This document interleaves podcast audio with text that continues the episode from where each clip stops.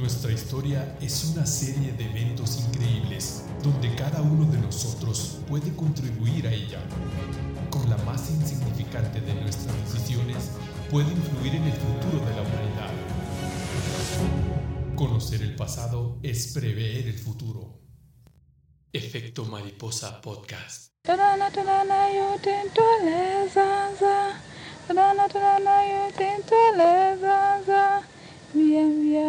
Basa katola. Boni tinga soto nantuma katola. Sana ya jita yok man tadana. Tadana tadana di suri tadana di suri tadana. Tadana pesure Yesu Kristaba.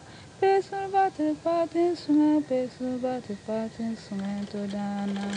Todana todana di suri, todana di suri. Bueno, mu- muy buenos, buenos días, tardes, madrugadas. ¿Dónde nos escuchan ustedes, jóvenes? ¿Dónde lo escuchas tú, Gerardo? Aquí en el, en el municipio de Huachochi los, los escucho. Excelente, la metrópoli de Huachochi. Bueno, primero que nada, un agradecimiento a toda la raza que nos está escuchando o nos va a escuchar al título número 20 del Efecto Mariposa Podcast. Con este terminado la, la temporada y con este eh, pues voy a descansar un poquito. Tengo que trabajar y tengo tres chavalos que mantener. Una semana de seguro. No. Bueno, en esta ocasión, este, invitados especiales, el negro Ortega, Gerardo, Apache Ortega, ¿cómo estás, mi Jerry Boy? No, muy bien, gracias a Dios. Saludos a toda la gente. ¿Cómo anda, cómo anda el hombre? Todo muy bien. Este, muy contento de escuchar aquí el podcast con- contigo Excelente. y aprender cosas nuevas. A ver qué chingados aprendemos. Y a Naum Mordóñez, ¿qué pasa, mi Naum? ¿Cómo estamos? No, muy bien, muchas gracias, güero. Eh, Jera, es un gusto estar en el cierre de la temporada. Sido exitoso. Vamos a ver cómo funciona este rollo. Te felicito porque es bien difícil y me consta mantener, la, tener constancia, sobre todo en una forma digital y en una presentación de podcast. Este rollo. Eh, Tú, le, este hombre le mueve a todas esas madres de redes sociales y periódicos digitales y todas esas chingaderas, entonces sabe bien de lo que estamos hablando. No, sí, te agradezco mucho y estamos listos para participar y gracias a todos los que nos escuchan. Esperemos que sea el agrado. Bueno, pues como les digo, es el, el episodio final. Me quise meter en algo, esta última temporada en especial, me metía mucho a lo que es el, el origen más profundo del, al menos de la civilización occidental, desde Roma, desde la iglesia, cómo se creó. Y ahorita en este, en este episodio me quiero salir un poco, hacer algo más contemporáneo y algo más ligero, pero algo que, que nos deje algo. Era, a ver, es- escuchar ese hermoso sonido. Ni de comercial. Este, bueno, este episodio número 20 se llama Ruanda, del infierno a la esperanza. Acuérdense de seguirnos en, en Twitter, Efecto Podcast, y en todas las redes como Efecto Mariposa Podcast. ¿Cómo la ven, jóvenes? ¿Listos? Oye, güero, ¿por qué escogiste este tan difícil y al final de la temporada? A ver, justifícalo nomás. ¿Por qué Ruanda? ¿Cómo está el rollo? Sí, Como les dije, entrada. quería hacer algo un poco más contemporáneo. Ok. Me metí mucho en Roma, mucho en, en la historia más profunda. Y, y quise hacer algo por dos cosas. Una se los puedo decir ahorita hasta el final. Lo van a entender todos, ustedes mismos y la gente que nos escuche el por qué. Y el otro es, eh, pues realmente este, esto de lo que vamos a hablar pasó cuando nosotros ya teníamos edad. Eh, éramos ya adultos, y jóvenes adultos. Y, y lo, lo voy a hacer un paralelismo con situaciones que están pasando al mismo tiempo para que nos dé un poquito, nos calme Ok. un poquito. Perfecto. ¿Cómo ven? ¿Listos? Sí, listo, Chingón. vámonos. Ya está. Muy bien, como siempre, eh, empezamos. Ahora vamos a empezar con el punto de no retorno, que es, a lo mejor aquí, mi estimado Naum, es una, es una parte angular del podcast, que es qué fue lo que sucedió que cambió la historia tal y como la conocemos. El- ese momento, ese personaje, ese, esa acción. Entonces empezamos. Verano de 1994. ¿Qué te acuerdas tú, Naum, del verano del 94? A ver, ¿qué te Ah, acuerdas? pues en Chihuahua, el 94, bueno, si lo vamos a, a situarnos, el fraude. Sea, ¿no se acuerdan del fraude en México? Creo que estoy casi seguro que fue en el 94, un verano caliente, creo que se llamaba. Ese fue el 86, ¿no? Ah, sí, sí. Ah, sí, claro, el 86, el 94. No, Me- en la ¿Sabes qué me acuerdo? Sí, tiene ¿No razón. fue cuando ganó Fox? ¿Estoy pendejo? Ah, no, Fox 98. ganó en los 2000, pendejo. En 2000. Ah, sí, cierto, en el 2000. Entonces fue Oye, Salinas. sí, Sí. ahí Salinas. creo que fue- estuvo ese rollo. Sí. Y también me acuerdo, creo que había unas Olimpiadas, ¿no?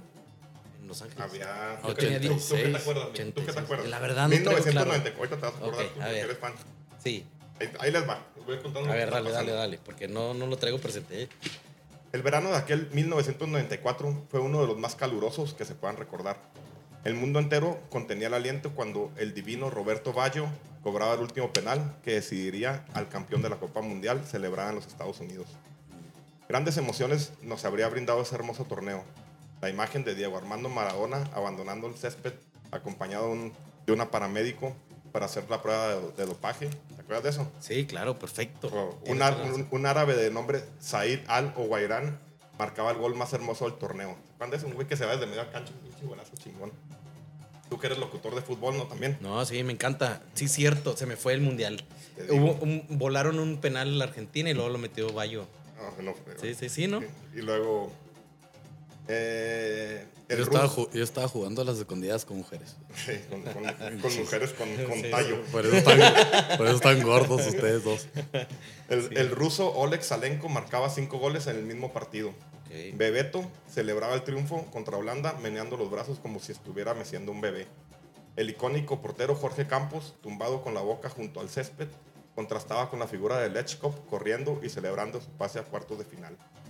Pero nada más dramático como el último penal de Roberto Baggio, donde el mundo entero contenía el aliento, pero también el mundo entero callaba, se hacía de la vista gorda, ya que a 9.500 kilómetros se llevaba a cabo una de las más sangrientas carnicerías que ha vivido la humanidad.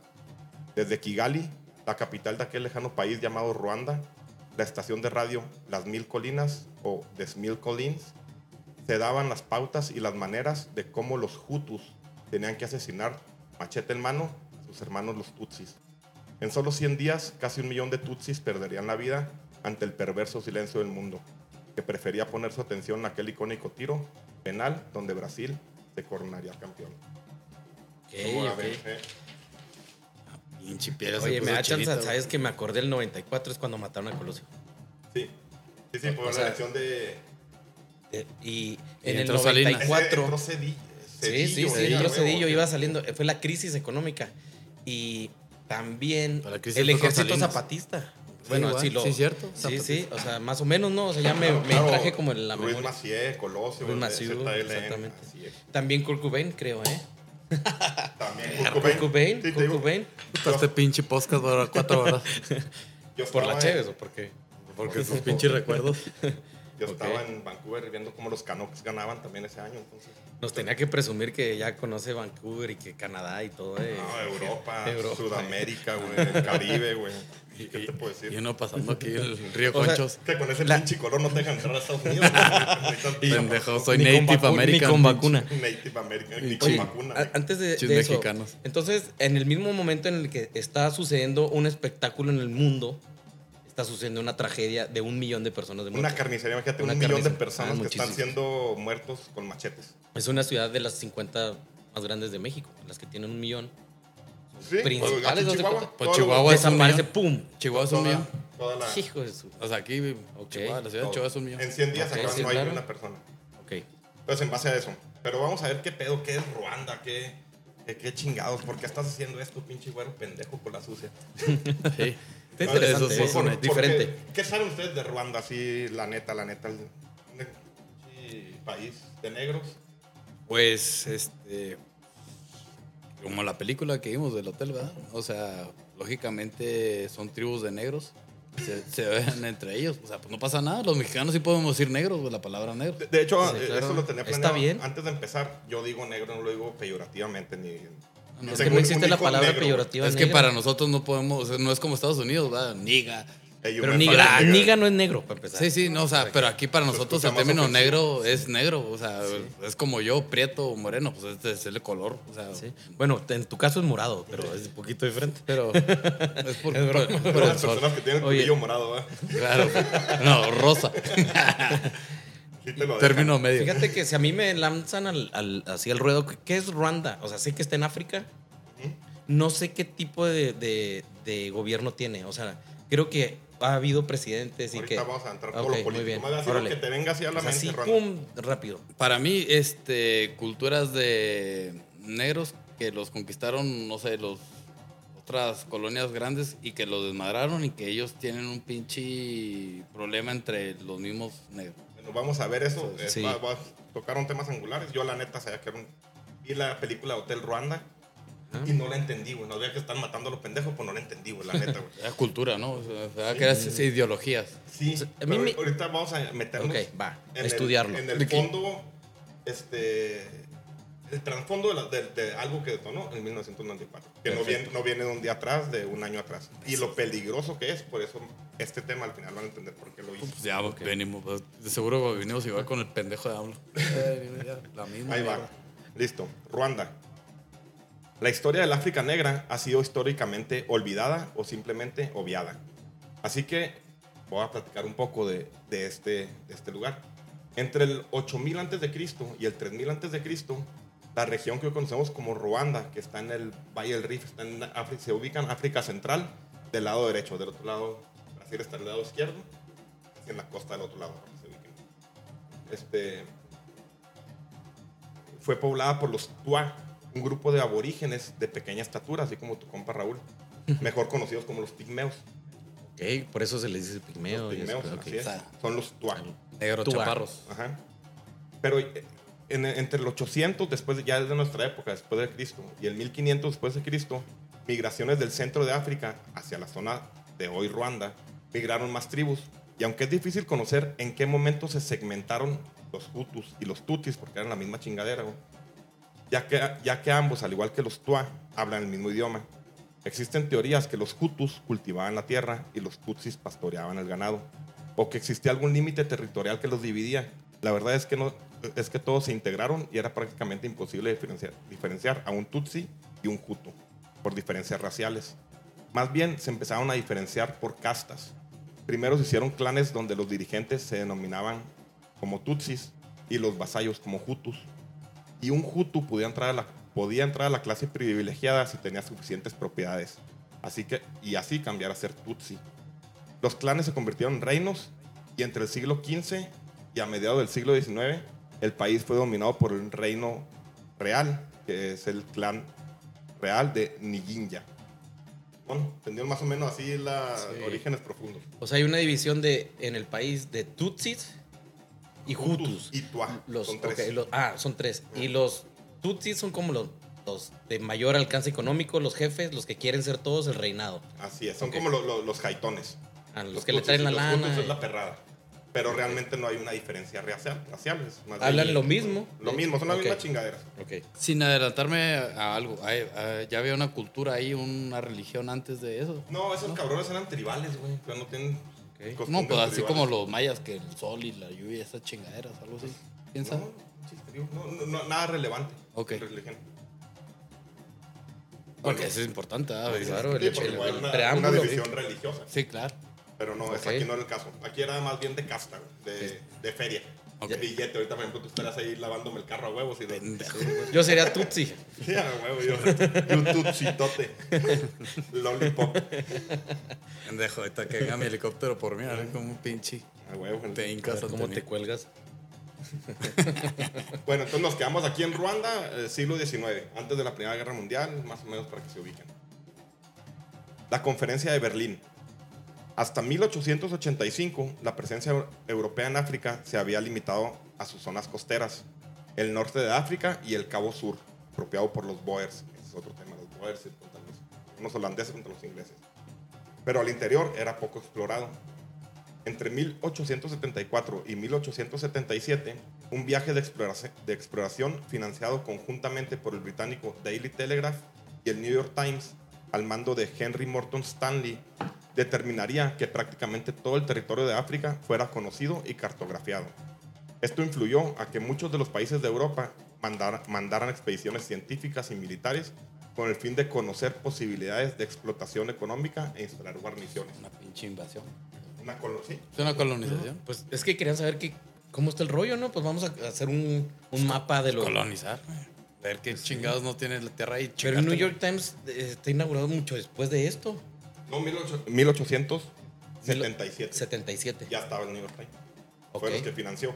Entonces, cartografiaron el, el- el- el país, El país. y a raíz de cartografiarlo, les, les- les Empezó el problemón. No, les dieron ganas a los países europeos de a ver qué chingados hay. Mina, a ver qué, cómo Pues chingados. lo mismo que pasó en América. Oye, pues parece una, una expedición, no, 70 años exactamente parece una expedición como pre.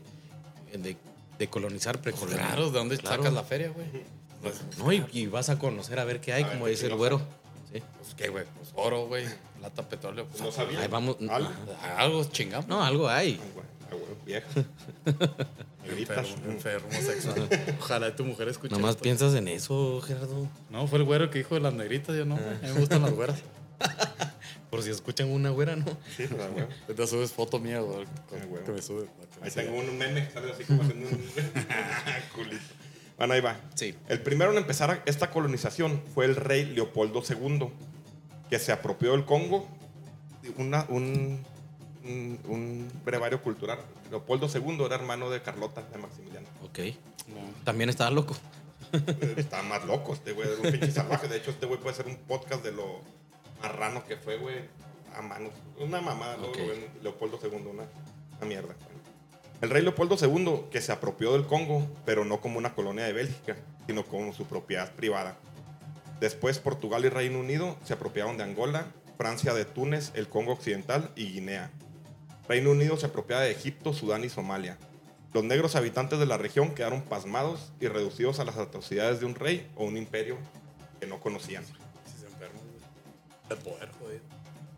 Como la tensión iba creciendo entre las potencias, en 1884 el canciller Otto von Bismarck buscó una solución para poner fin a esta tensión entre potencias europeas y evitar una escalada mayor. Así que entre el 15 de noviembre de 1884 y el 26 de febrero de 1885 se reúnen 12 países europeos, más el Imperio Turco y Estados Unidos para repartir África. Sí. Qué clásico Ya había eso. pasado la, la Primera Guerra No, Mundial. Antes de la Primera Antes- Guerra antes de la Mundial. O sea, Primera- vimos que esto es un preludio a la Primera Guerra No, Mundial. aparte es, es como eh, lo que siempre hacen, el ganador reparte a eh, los ganadores en este caso. o vieron- Al quien te apoya. Sí, no, más Yo bien entre, entre los ganadores se reparten y... Pero es que aquí no es ganadores porque todavía no era la Primera Guerra Mundial. Aquí estaban ahí las potencias diciendo, o sea, chingarnos África. Pues hace, con Ok. Bismarck hace una convención para decir, vamos a repartirnos para no pelearnos. Ya Ok. venían ahí las tensiones. Eh, y para repartir África de una manera justa para los estados beligerantes de Europa. Puta madre. O sea, nada les preguntó a los pobres negros, nada de sus reyes, vale. sí, sí, a ver, nos vamos a repartir Sí, ustedes. O sea, qué mamá ¿eh? eran esclavos, güey. Ahí empezaba la esclavitud a No. gran escala. güey. Ah, Es que pero lo iban sí, a- pero, pues, apenas iban a llevarse la raza. No, no, no, pero pues, o sea, estás hablando, si vas desde la colonización, ya había esclavos. Ah, sí, y se pero los traían de las Y, costas. y, no, y no siguió, güey, y siguió la puta esclavitud cuando conquistaron ese... Hijos de la verga. Oye, En a puta, ver, si me da chance, güero. Dale, dale, dale. va- voy a hacer un recapítulo. Voy a recapitular. Ok, entonces se juntan todo Europa, Estados Unidos, Y, ¿China in- incluye o no? China Los orientales Estados no Unidos, participan. el- los turcos. Los turcos, y Turquía. dos- 12 estados de. o 12 Europa. países europeos, Estados Unidos y, Tur- Ok, y el y Imperio dicen- Turco. Vamos a hacer esto.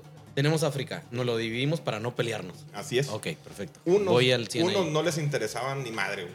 A. Turquía, a Estados Unidos no les interesaba. güey. Tenían interés. A España poquito, pero entonces. Al fin se dividió entre España, Italia, Francia, Reino Unido, Alemania, Portugal y Bélgica. El mayor y, mayor, ma- mayor y menor medida. Ok. Ah, muy bien, está chido. No quiero está. llorar, güey. ya está dividido. Ya está, ahorita empieza a reírte porque ahorita van a dar ganas de llorar más adelante. Ruanda en la dominación europea. Ruanda había estado gobernada por el clan real Niginja, que se había segmentado, que había segmentado los Tutsis como la casta hegemónica en lo social.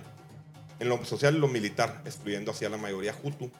Después de la conferencia de Berlín, al caer bajo el dominio alemán, no hubo necesidad de dominación militar por parte de los europeos.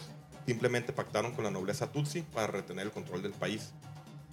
En 1918, al final de la Primera Guerra Mundial, y con la derrota alemana, el protectorado ruandés pasó a la Administración de Naciones Unidas, quien dictó a Bélgica como fiducia- fiduciario de esta región.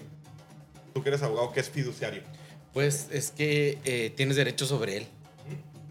Así literal. O sea, Así, si nos o tiramos el bien rollo. pelada, así. Tú vas Sí. a tener derecho sobre ese güey. Qué huevos, ¿verdad? Pero bueno. Sí, das fe sobre él. Lo que- todos los actos que realiza una persona, esa es la fe, fideus- de ahí viene de fe. O sea, eres el como el papá. juez, eres como el papá notario, que todo lo que haga el país, yo respondo. ¿sí es el qué- papá. qué- qué- qué es el bonita- papá, exactamente. Qué bonita definición porque ahora vas a entender más lo que viene. Ok, viene. Bueno, ¿Cómo la llevo? ¿Ahí la llevo o no? No, bastante bien, bastante Ok, bien. Sale, dale. Está muy chido esto. O sea, si fuera vieja y no te viera de frente, si pelada, si, si te culiaba, no. Yo te veo y digo, no mames, con razón estamos hablando de Ruanda. No, pero pulpitos chiquitos. ¿no? Sí, sí, ah, cabrón, ya entendí. Chivatos, hijos de su pinche madre. Hasta este momento, si bien existía una división entre Hutus y Tutsis, no era de clase racial, era más bien como una división de castas, pero a decir verdad, era imposible distinguir, ni ellos mismos se entendían la diferencia, ni la querían entender. Fueron los belgas, al sentir que los Tutsis, o sea, los de más lana, los poquito mejor, tenían más parecido a los europeos. Pero son iguales, ¿no? Se Sí, son que o sea, O sea, no tenían pero. ¿sabes por qué? Yo creo que en el- va en el sentido de económico y de, de realeza, ¿no? Porque tal vez los tutsis recordamos que eran como los Sí, los- la, la clase... la clase alta, por decirlo así, admirada. Así es. Ahorita, eh, pero... Está muy pelada este pedo, güey. Es como los apaches, güey. Y los. Eh, bajo, ¿eh? De chapa, de ese pedo son más chaparritos y. o sea, ahí No, están pero estos ahí. No, pero no lo decían, no le decían físico porque Eran, No, eran- está- eran es evidente. Ah, no, eh, eran los twats. Sí, o sea. Esos güeyes están en las ah, ok. montañas, esos nadie les prestaba atención. Ah, pues. es Pero que los tutsis. Es lo mismo, güey. Los tutsis, los hutus, ahí sí. En- no, los twats eran como, como los pinches, Sí. como los tarumaros. ¿verdad? O sea, No, no, o sea, así o alejados. nadie Sí, o sea, como el ganadero y el agricultor. Los dos tenían sus pinches poder e- económico. Ay, ahorita hay ganaderos y agricu- agricultores que. Sí, sí, Poder Sí, claro, pero, pero era diferencia económica, O sea- no que aquí eran los mismos cabrones, así como Sí, sí. los mismos. O se sea, dijeron los ingleses, estos se parecen a mí porque son ricos. Los belgas, sí. Ajá, los belgas, exactamente. Y. Bélgica estaba encargado como Así fiduciario. Entonces, los Sí. belgas dijeron que tenían más parecido a los, a los europeos y estos fueron sembrando una división. Fueron se- sembrando cierta división en la población. Primero señalaron que si un Tutsi tenía menos de 10 vacas, se convertía automáticamente en un Hutu. También introdujeron un rígido sistema de clasificación étnica basado en otras cosas como la medición del cráneo y de la nariz, asociando así a ciertas características a un grupo o al otro.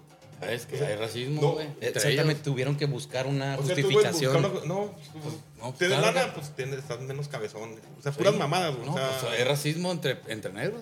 eh, pero no lo había, güey. Ellos, lo- los, bel- los belgas, Ah, lo empezaron a claro. meter, güey. Sí, porque ellos nunca se andaban midiendo No, que quién no, les nada. Pues se sentían iguales, solo que pues, no Se- tengo lana igual. más lana y otros así. Pues no había una división étnica, nada, güey. Ok, muy los, bien. belgas, los belgas empezaron a medir la cabeza, ¿no? Pues sí, tienes la cabeza de güey. Para justificar su racismo, tal Así vez, eh, su o división. su división. Su división. Ok, muy bien. Que divide y vencerás.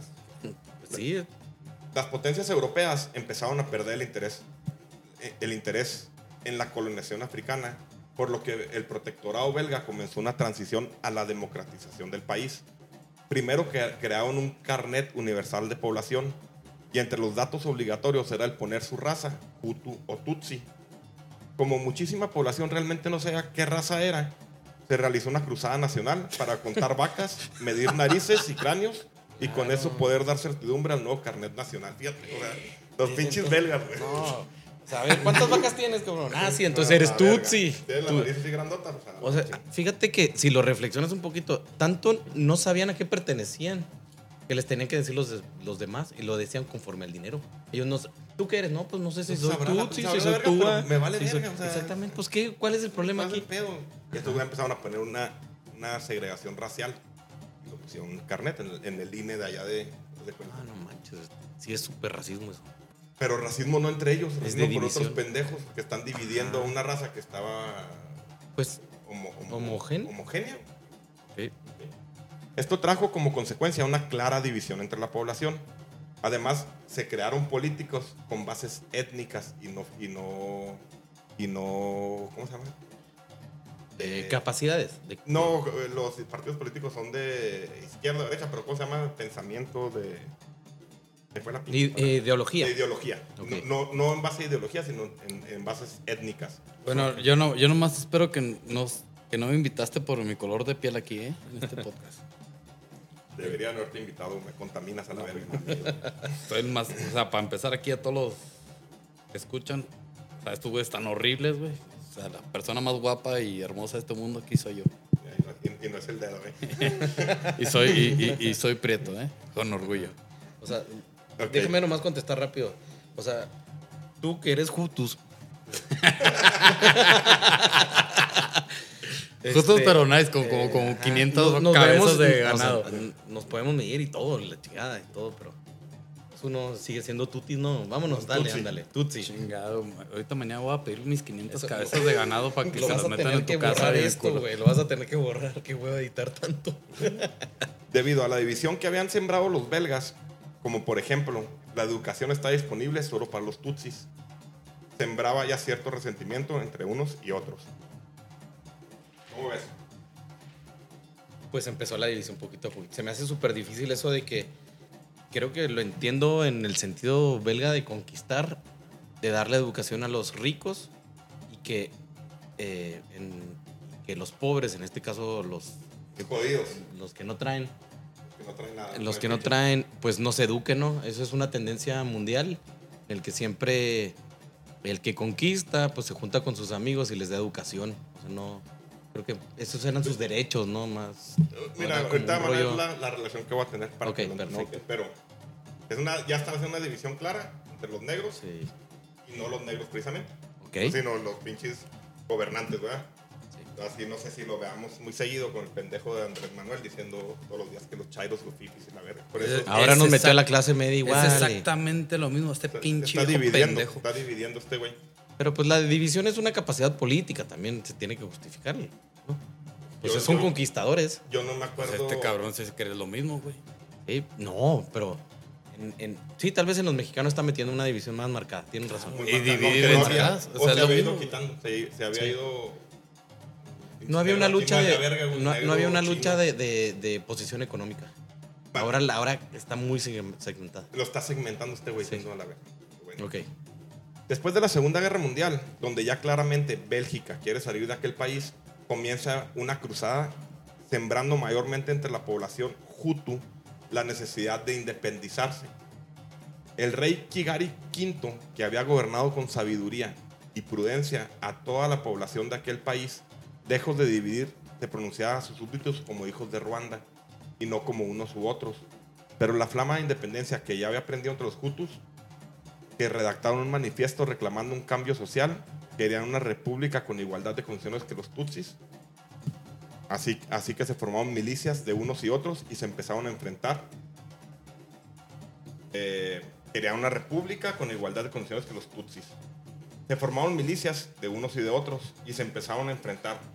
La violencia fue, fue escalando y dado que el 85% del país era Hutu, durante dos años de enfrentamientos, más de 20.000 Tutsis habían sido asesinados y más de 150.000 tuvieron que huir del país. La ONU, entonces, al ver la escalada de la violencia, organizó un plebiscito donde con un apabullante 80% ganaba el no de la continuidad de la monarquía. Esto obligó a millones de, tut- de Tutsis a abandonar el poder y el país. El último rey, Kigari V, moriría en Estados Unidos en 1960. ¿Qué verga estaba haciendo allá, güey, en Estados Unidos? Lo, sacaron a la verga. sí, sí. Se ¿Y por qué vergas? O sea, ¿qué Ah, huevo? Hicieron un plebiscito los belgas, la ONU, donde ya no querían, era una monarquía. Entonces- estaba ba- bajo el fiduciario de Bélgica. Aceptaron la Era democracia una fingida. monarquía. No, era una monarquía. Ok. Este, y cuando se empezaron a dar de chingazos, la ONU armó un plebiscito y el 85% de la población eran hutus. Ganaron y mandaron la verga a la monarquía y a los y a un chingo de tutsis se fueron. Y que a Estados Unidos, pinche Estados Pues se llevaron la que- lana, pues es que ya habían Sí, claro, gobernado, pues ya la lana y aquí te aceptamos, güey. Vámonos. Pero qué, qué huevos, está mal, güey. Los corrieron, le huyeron del país. Pues es que también el Hutu ya es muy harto y es la mayoría y luego cada vez te aseguro que eran menos Tutsis y más Hutus, de que no, tú ya no eres Tutsi, órale. Y Sí. la mayoría, pues órale para afuera. Así como los pinches morenistas, hijos de Ándale, puta madre. ándale, pues ahí vamos. Malditos, ahora- los odio a todos. Este ustedes. tema es como que dale, dale, dale. Dale. Un país independiente. El primer presidente, Gregor Kayibanda, llevó al país a un relativo progreso, aunque siguió con un sentimiento anti-Tutsi, realmente no aplicó ninguna política de segregación importante. Sin embargo, en 1972, en el país vecino, Burundi, donde, donde se habían refugiado la gran mayoría de los exiliados Tutsis, se llevó una masacre de Hutus, lo que exacerbó el sentimiento en la población anti-Tutsi. La población exigía aplicar escarnio a los tutsis del país, pero Cayibanda se negó, razón que desató una guerra civil, donde en 1973 el general Javillariama daba un golpe de Estado y destituía al, al presidente Ca- Cayibanda, encarcelándolo junto a su familia hasta que murieran de hambre. Un güey muy, muy político. ¿eh? Oye, eh, ¿qué poquito le duró el gusto a, a la ONU haber hecho el plebiscito? O sea, los tutsis se organizaron afuera del país. Pues do- y 12 años, güey. 12 años. 12 años, este, Si le sacas. pues, duró no. el, el- el- este Cayibanda que era, era más moderado porque no, no, no, se- no segmentó tanto. Y ya se emputó la raza y lo, le dan pero, golpe de Estado. pero desde afuera. O sea, el golpe de Estado es de los tutsis. No, el, gol- el golpe Es de Estado entre ellos. De entre ellos. Ok. güey. Es su general, su secretario de la defensa, le da este, golpe de Estado. güey. No mames.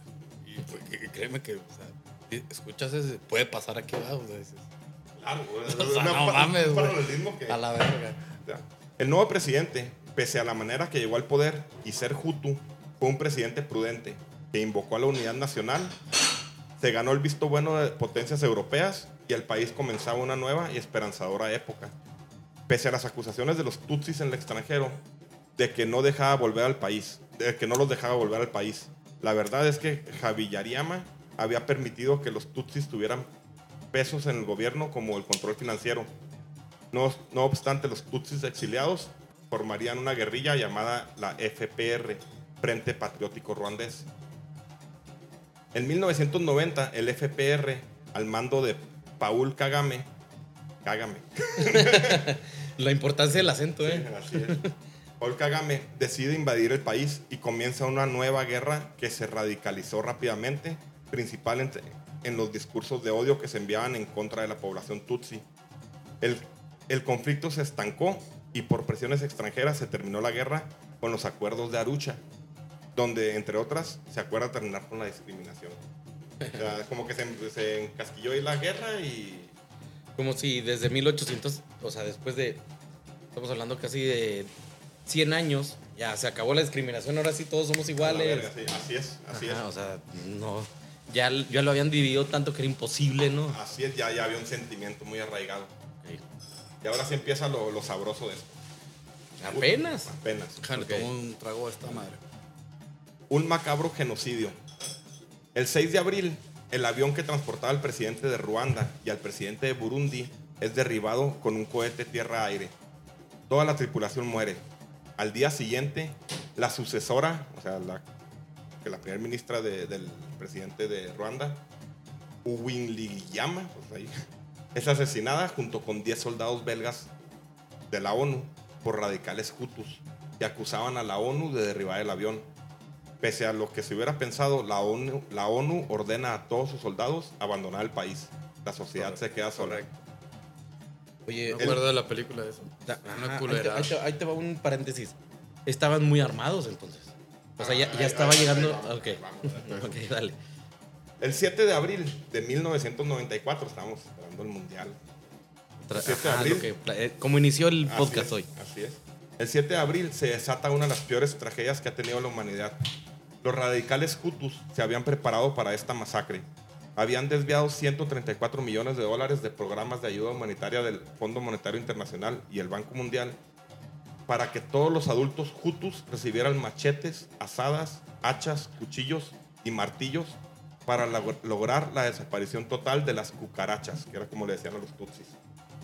Se formaron milicias y se repartieron armas y desde la radio de las mil colinas se daban las instrucciones de cómo asesinar a cualquier hombre, mujer o niño que tuviera en su carnet el estigma Tutsi. Durante 100 días el demonio se apoderó de aquel país. Romeo Dallaire, comandante de las últimas fuerzas de la ONU, describe la hazaña que se pudo observar. Las escenas de violaciones eran atroces. A las mujeres les introducían palos y botellas que rompían, les cortaban los pechos. Aún muertas, veían en los ojos de esas mujeres el horror y el sufrimiento, la indignidad que habían padecido. Muchas veces mataban a los niños delante de los padres, les cortaban las extremidades y los órganos genitales y los dejaban desangrarse. Luego también mataban a los padres. Había gente que pagaba para que les pegaran un tiro en vez de ser matados con machete.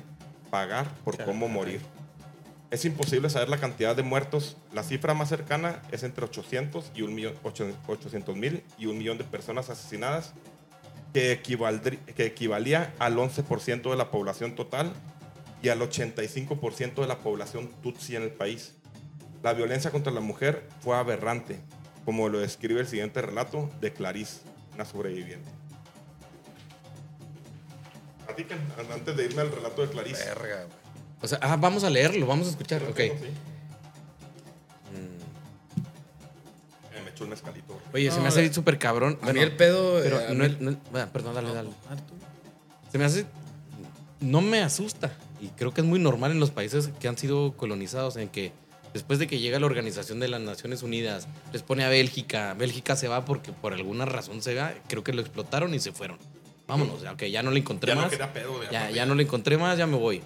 Pero después de que se van, dejan el desmadre y luego llega la ONU como controlar, o sea, controlar, les deja lana y el gobierno que se supone que era, si lo quiero situar, en contra de la derecha, si, si lo, si lo vemos en ese punto Aquí de vista, Totalmente. porque El- la derecha son los de tutsis. Ah, exactamente, llegan los, es que no... Puedes creo- decirlo conservadores y no. liberales. Sí, sí, no, ándale, conservadores, derecha, izquierda, porque aquí no veo medio, o sea, ya nos dividieron Así ricos, es, pobres, vámonos, así es, ok. así es. No, no, no, no. ¿Cuáles ricos? Trabajadores y huevones. No, pero en este caso eran iguales. Y O sea, que dividieron. Nos dividieron. Así que, pum. Tú eres Tutsi, tú no sé, pero tienes vacas, güey. Tiene la nariz Sí. más chiquita, más grande. cabeza Sí, más sí, exactamente, ancha. ya te midieron y todo. Así es. No, Entonces- yo creo que sembraron el puto odio de nomás, güey. Eso es lo que hicieron, güey. Pues ve, te digo que agarran la lana de la ONU. O sea, bueno, eso quiero No, entender. o sea, los de- ultra- para programas sociales. Los ultraconservadores, porque ahora ma- bajan en un avión al presidente, que era más o menos conservador, güey. De- No conservador, eh, ra- este, moderado. Moderado. Y los radicales, imagínate en Morena, que se queden los pendejos como Noroña y la chingada.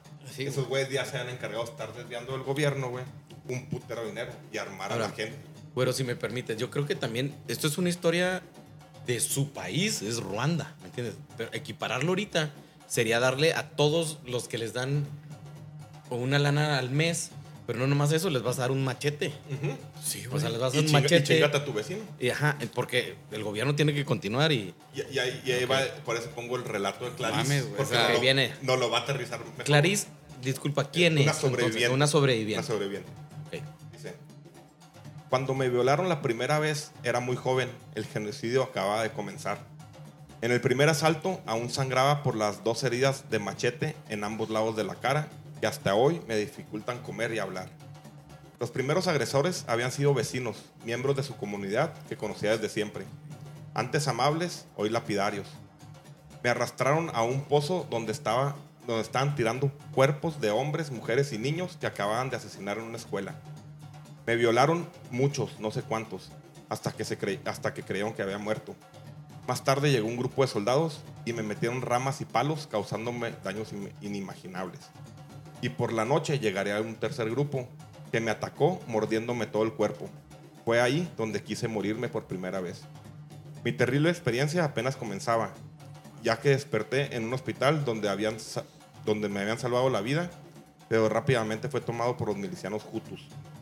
Y la orden de esa milicia era que cualquiera que quisiera me violara. También si querían orinar o defecar, de, de preferencia lo hicieran en mi persona. Así fueron los 100 días que duró esta locura.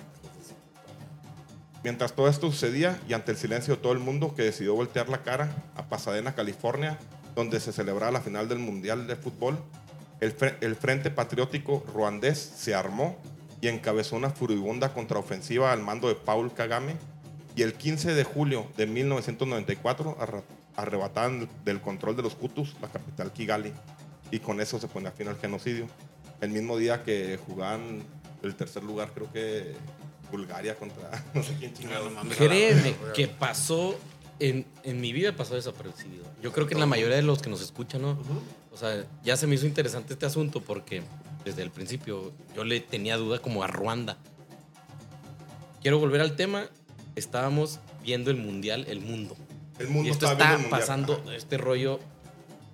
Un millón de personas estaban siendo asesinadas. Clarísimo. Chavitos, viste, desmembra, los, No los mames, partían, güey. güey, yo que tengo un hijo, güey. No mames, me muero, güey, a la verga, güey. Me muero, güey, que, que enfrente de mí, güey, o sea. Pero una mamá. Oye, puta, güey. Pagamos por la buena muerte. O sea, dame un balazo al revés de que me No me mames, machetees. machetes. que tengo cinco pesos, mata a mi hijo primero, güey. Que no sufra, güey. A mí dame los machetazos. que quieras, Exactamente, anda, pero, algo así. Yo cuando escuches otra vez este podcast y veas lo que hablé antes, ahorita se les despertó mucho interés. Está bien cabrón, güey. Sí, Se porque mataban eh, y- yo quiero volver a ver la de Hotel Ruanda y ahora sí. Yo lo voy a hacer, Ah, yo lo lo voy a hacer mañana. güey. A ver si lo voy a Oye, entender. pero es que quiere decir que estamos en, o sea, siempre en una nube, de hecho, una nube, perdón, de nublados de un show. Porque Show, no sabemos qué está mundial. pasando. No nos interesa. A mejor sale una noticia De una- hecho- abajo una nota de CNN. Hasta el día de hoy, ajá. Hasta el día de hoy me voy a asomar un poquito más a África a ver cómo estuvo el rollo porque no era mi interés. Ah, no, Y pero- así muchas partes Y del así mundo. pasa un chingo de cosas. O sea, ve ahorita, o sea, el pedo que tienen, o sea, Ahora- eh, yo sé que no tiene nada que ver, pero te vas a. este, con los pinches, el país de. Los judíos, ¿cómo se llama? Palestina. O sea, Israel. Palestina e Israel. Es, es exactamente la misma chingadera. O sea, dices, Así es. Oye, pero, Puta, pero güey. también hay, hay chokes donde se nos va. Discúlpame que, No, no, que regrese, pero ahí te va. También en México estaban pasando cosas importantes como pues, muere Colosio y ahí también no voy a voltear a ver ni qué le está pasando ni a... En esos casos creo que era George Bush o no sé qué en Estados Unidos, me vale madres. Quiero saber qué va a pasar con el presidente de México. Teníamos Pero, 14 y- años, a a lo mejor a mí me, todavía no me interesaba tanto, me interesaba más el mundial para que no me haga pendejo.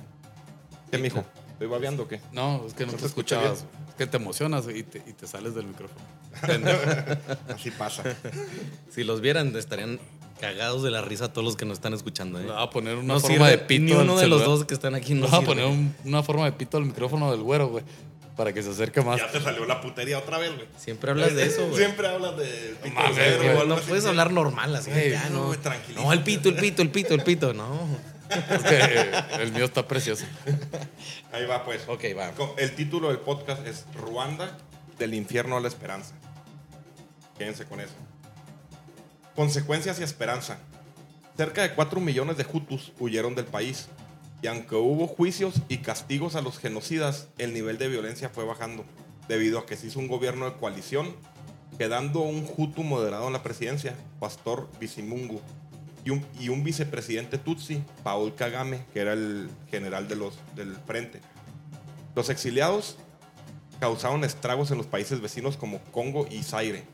Ahí está Mobutu Sese Seko, otro, otros genocidas, pero ya nos, sería otro tema, ¿va? En Congo y Zaire, donde morirían millones de personas más. Pero Ruanda tendría un poco de paz. En el año 2000, Paul Kagame es elegido presidente de Ruanda. Kagame recibió un país en ruinas. Decide entonces cicatrizar la herida tan profunda y mirar para adelante. Viaja a China, Tailandia y Singapur, donde se entrevista con sus líderes y toma nota de cómo esos países pasaron rápidamente de ser países muy pobres a países de rentas medias. Estas, visitas lo inspiran para trazar su gran proyecto de Visión Ruanda 2020, con 44 objetivos a cumplir en los siguientes 20 años, apoyados en tres grandes ejes. Estabilidad macroeconómica y creación de riqueza para reducir la dependencia de ayuda. Transformación económica estructural. Reducir el peso del sector primario potenciando la industria y los servicios. Y crear una clase media productiva y promover el emprendimiento. Pato tan cabrón, ¿no, güey? Ay, espérame, espérame, pero Proyecto 20 años, ¿él solo o él dice, bueno? Él es el presidente, güey. Llega y él... O sea, ¿tiene 20 años ahorita en el poder? Así es. Eh, Eso fue en el 2000. Ahorita estamos en 2020. Como, como por O sea, ya- ya que es una verga. Ajá. Una verga, una pinche mega verga. Oye, pero también hay un asunto. O sea, con la migración, el país, me lo acabo de googlear, tiene hasta el 2019, Aquí te 12. digo, aquí- aquí ok, tengo- aquí- aquí O sea, tengo todo me esto. estoy adelantando. disculpa, Cállate, hijo de la Se verga. me hizo interesante No como te- el pensar qué cantidad de gente huy- sal- emigró. No, y- si y- regresaron ¿qué fue con lo que lana, pasó? ¿no? Ahí te va lo que... Aprendan mexicanos, cabrones. O sea, Quise adivinar, eh, chingadas, disculpa, Eso ¿no? quieren. Ahorita Sí. ya, ya- en el año 2003 se promulga una nueva constitución que prohíbe la distinción entre Hutus y Tutsis. Todos son ruandeses y punto. Queda prohibido señalarse de cualquier otra manera. La visión de Kagame realmente está funcionando actualmente. Y, y cito lo que, lo que tiene. Tiene un parlamento donde hay más mujeres que hombres. La brecha sala- salarial entre hombres y mujeres es la más baja en África. Del 2000 al 2010 el ritmo de crecimiento fue el 8% anual y del 2010 al 2019 el 7%. Es considerado el país más seguro de África para hacer negocios. Es considerado de los países más seguros para vivir en África. La reducción de la pobreza se está logrando a un ritmo vertiginoso. Es de los mayores exportadores del continente. En 10 años será un país de rentas medias como México, Brasil o Polonia. Es llamado la esperanza del África negra. Es un faro de estabilidad y un ejemplo a seguir. Oye, no. Con esto tenemos, Oye, ponemos fin. está bueno. No, No, no espérate, fin, espérate, güey. ¿Cuánto, o sea, ¿cuánto dijiste que está el 8% qué? 10 años de 8% anual. ¿Cuánto es el tenemos ahorita, ahorita? Ahorita. Me- En menos- México. Menos la pandemia, No, no, menos más- se supone que íbamos a llegar al 1%, ¿no? Que, iba- que no iba a haber. de- de- o sea, no iba a decrecer, pero a ver. El mayor crecimiento no, que vamos a su- tener en México es el desa- desarrollo estabilizador. Exactamente, Con vamos a volver. los 70, 60, ¿no? No, yo te voy a, te voy a López explicar Mateos. algo que, que teníamos ok. hace cuando entró este AMLO, güey.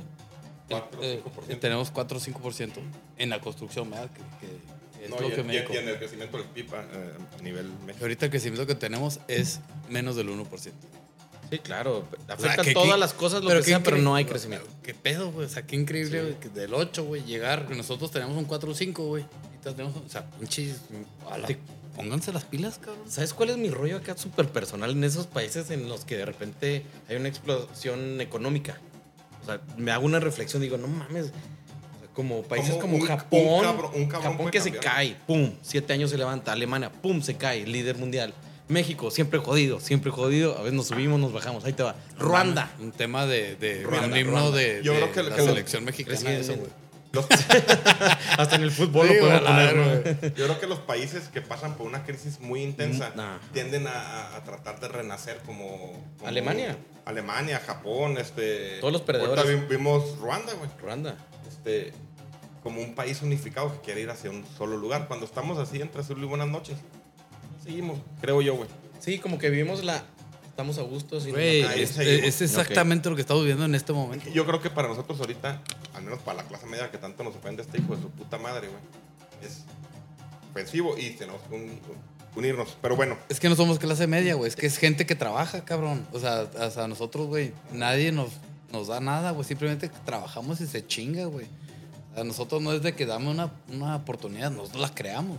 Es una Sí, gran diferencia, güey. O sea, no es posible que nos digan clase media porque estudiaste, güey. Y que nadie sabe el trastorno, güey, o el trasfondo que tuviste, güey, para llegar a este pinche momento, güey. o tus papás que se No, chingaron claro, para la familia. o se ha mantenido, o ha bajado, o ha subido.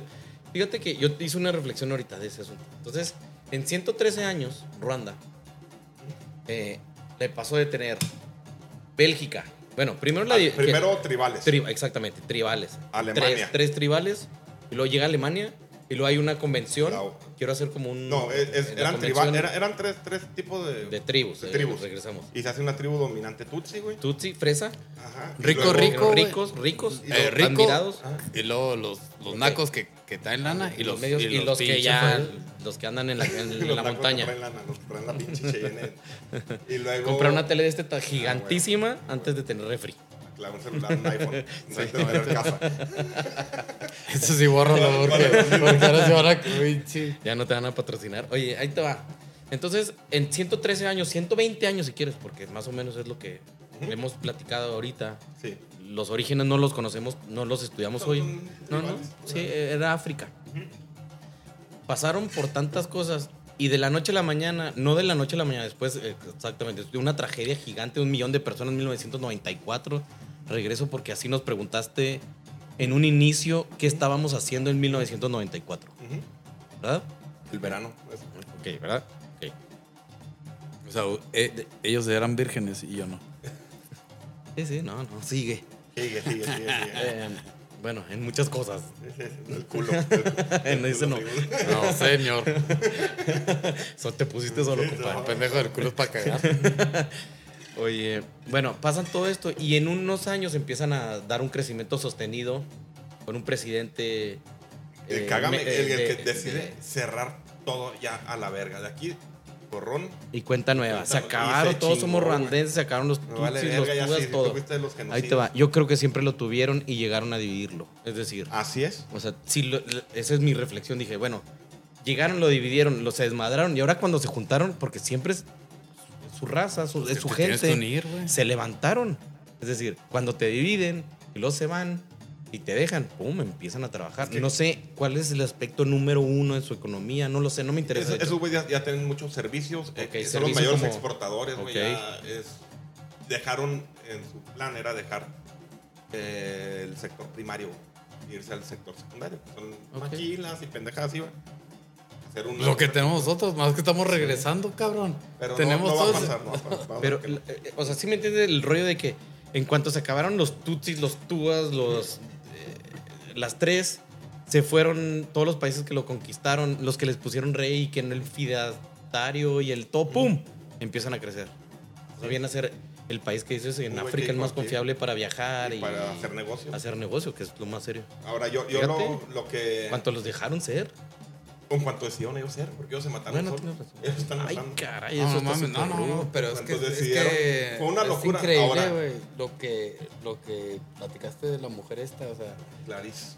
no mames, o sea, frío. y, Sí, y- el nombre. y, y- y el, Eh. el sacrificio de ver, o sea, ver pasar que a tus hijos corten las patas, Todo. Ah, y lo, o sea, dices, puta, y, y- y créeme que yo creo que eso es lo más tranquilo que pudiste haber visto. o sea, Duró 100 días su tortura. Dice ahí que le. 100 Y- días, y güey. luego la- 100 la días, sea, la 100 morra. días es un- una eternidad. Una eternidad. Claro, es un calvario. O sea, todo, güey. Si un día de sufrimiento que te duele la pierna porque se te dobló, ay, sí me duele mucho. 100 días, pero con otras cosas más no, serias. No, no, no, no. güey. Fíjate que el, el, el, el relato este de Clarice lo leí, no lo puse todo. De hecho, ella cuenta la historia a raíz de que el hijo de quién sabe quién verga sería, o sea, su hijo. Uh, ah, todas esas mujeres violadas, muchas tenían hijos, violaban más de 100, 200 cabrones. ¿De quién sería? No sé. Entonces Sí, empe- claro. empezaron a preguntar qué pedo con ellos, porque ellos ya, hijo, los hijos de, esta, de este genocidio, ya son hijos de un país próspero. Pues nos explican muchas cosas. güey. O sea, hijos nacidos en el 94. Ahorita tienen, ¿cuánto? ¿26 años? No, no, deja Sí, tú eso. O sea, son No, chavos. no, y- pero. y quieren Y ellos quieren eh, eh, a ver qué pasó pedo, con mi qué pasó. historia. Y, y fue una historia que se, que se silenció. No, pero increíble. A mí se me hace. Esas mujeres, qué huevos de mujeres, después de todo lo que sufrieron y ser violadas y que vieron un- una criatura, güey, en base al- a la violación, güey, que los tuvieron, güey, y no sabes ni qué pedo, güey. Entonces, a la chingada, qué huevos de mujeres. Esos son huevos, ¿eh? O sí, sea, a mí- la verdad, o sea, porque hay muchas mujeres que dicen, ah, me violaron y lo aborto. Y esas mujeres dicen, chinga, sobreviví, güey, me violaron, güey. O sea, me pasó tantas chingaderas, güey. Que sobreviví yo, güey, y en esa, en lo que sobreviví, salí embarazada, No, güey. de, Ya de lo hecho, quiero, la, de hecho, la morra no se explicaba cómo se había embarazado si la habían maltratado tanto. Le No, metían mames, botellas quebradas. O sea, Qué- ella tenía qué problemas increíble en su mujer, sistema reproductor, de seguro. Ahora, No mames, ahí te qué va, la fuerza güey. productiva Qué- de... Qué increíble mujer, o sea, La- y todas las demás, ¿verdad? O Sí, claro, pues ah, eh, eh, lo que decías, güey, es verdad, y tú lo No sostienes de que es una generación de 26, 27 años, no sabemos si en ese rango, pero es la generación productiva de un país. O sea, son los que acaban de terminar de, de la universidad, los que y ahora están buscando su pasado y están Claro. Y Eh, está en un es país próspero. claro. en un Y- país que generó, ¿Y sabes nuevo, qué? pero nuevo, próspero, no se, mantienen. No, no, no, es- pero No, está no, bastante. pero que ¿sabes los, qué? Los Sí. ves fotos, están vestidos bien. O sea, no O sea, ya- ya- no, ves fotos. Pero No, lo, no, claro. impor- lo importante es que son ge- gente que ya estudiaron, tienen una, Ya, porque tuvieron primaria, bueno, Es que tuvieron educación escolar. Y que No no se pero- conocen como Ya, Sí, ellos, ya son vale ver. Pero lo importante es que ellos tienen educación. Ya sea, o sea, pero pasaron por una X, una secundaria, una preparatoria, una carrera, algo. Que son- algo. ¿sabes O sea, que si investigas, Tienen paz. Oigan, tienen paz, si investigas, si investigas significa que tu cerebro güey, te da para más.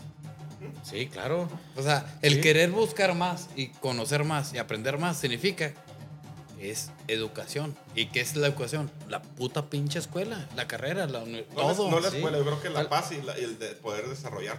No, no, no estar es ir a la escuela y que te van a cortar las patas. güey. No, no, güey. o No, no, pero yo estoy hablando miedo. después. La- Yo estoy hablando del después. O sea, que, que pasaste un sufrimiento, pero tu hijo o tu generación tuvo una educación O sea, así muy claro. Nuestros papás haber estado en esa situación. sin pedo. Pero Pues- ya tenemos 54 minutos.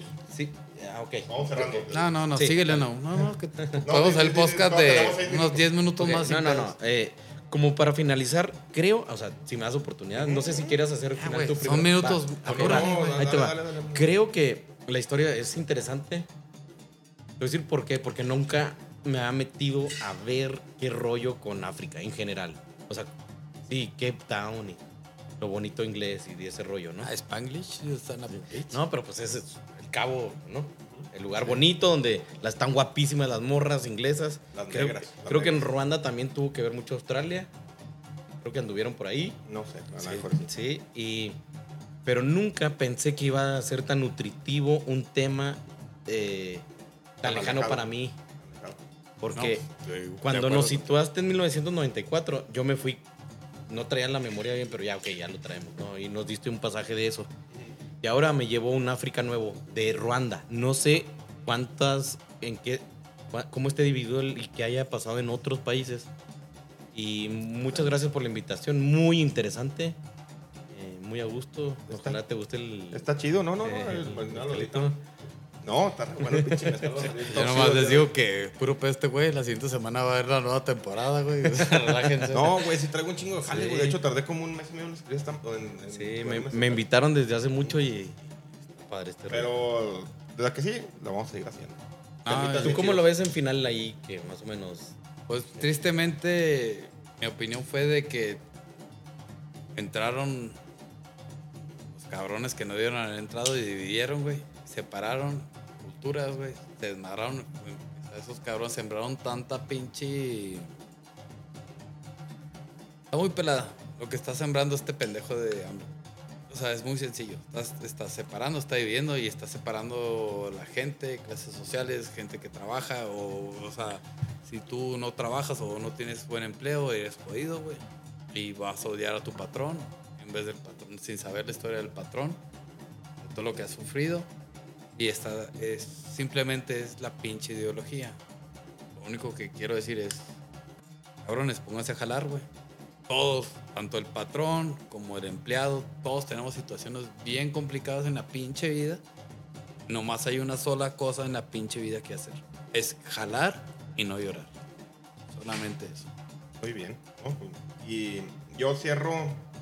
Yo cierro este, ya muy breve, ya se está acabando, pero. No, yo, Cierro déjame con- sigo porque esto es bien aburrido. No, yo cierro con algo con lo que vengo diciendo casi en todos los episodios. Si no conocemos la historia, nuestra historia, y en esta, en esta cosa, nuestra historia humana, ¿verdad? Porque estamos muy lejos, pero somos lo mismo, estamos ya muy Sí. cerquitas. Si no conocemos este, este tipo de cosas, tenemos el, peri- el peligro de repetirlas. Y si seguimos aquí haciéndole caso al pendejo este que nos está dividiendo y dividiendo, a lo mejor no son machetes, pero al rato van a ser situaciones más caóticas en un país que estaba unido, con sus pedos, unido, creciendo y viendo hacia adelante. Y ahora estamos creciendo y viendo hacia atrás. Y eso es lo que nos podemos permitir. Gracias por acompañarme y espero que les guste a la raza y todo. Pongan sus comentarios, rayadas de madre. Sí. La historia se repite si no la conocen. Muchas gracias. Gracias, eh. Excelente. Bye bye. Buenas noches, días, Buenas todo lo noches. que sea. Bye.